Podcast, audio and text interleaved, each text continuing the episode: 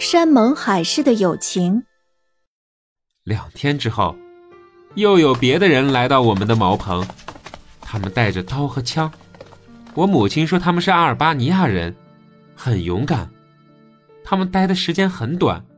他们当中的一个人把我的妹妹阿纳斯塔西亚抱在他的膝上。等他走之后，他的头发上系着的银币不是三枚，而只有两枚了。他们用小纸条卷烟草抽。年纪最大的那个人讲起了他们该朝哪边走，可是定不下来。要是我朝上吐吐吗？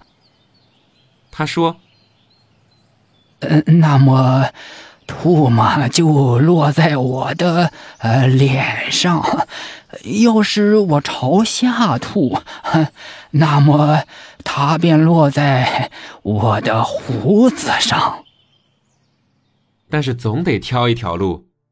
他们走了，我父亲跟着他们。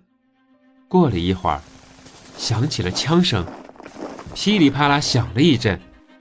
一些兵闯到茅棚来，把我母亲、我和安娜斯塔西亚都抓了起来。他们说，我们这里窝藏过强盗，我父亲跟着强盗走了，所以要把我们带走。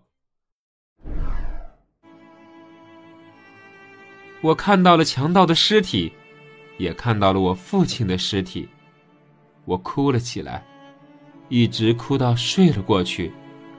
醒来时，我们已经被关在监狱里，但是牢房并不比我们的茅棚糟。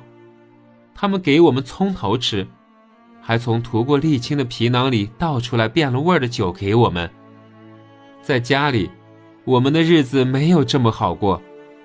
我不知道关了我们多久，不过，过了好多个白天黑夜，把我们放出来的时候，已经到了我们神圣的复活节了。我把安娜斯塔西亚背在背上，我母亲病了，只能慢慢走。我们到莱潘托海湾需要走很长的路，我们走进一座教堂里。金光闪闪的地上有许多画像，放着光芒。那是天使。啊，真漂亮。不过我却觉得，我们的安娜斯塔西亚也同样漂亮。在地中央摆着一口棺材，里面装满了玫瑰。那是主基督，他化为美丽的花洒在那里。我的母亲这么说。牧师在讲道的时候说。基督复活了，所有的人都互相亲吻着，每个人的手中都拿着一支蜡烛。我得到一支，安娜斯塔西亚也有一支。风笛响了起来，男人们手牵着手跳着舞走出教堂。外面富人们在烤复活节的小羊，我们被邀请参加。我坐在火旁边。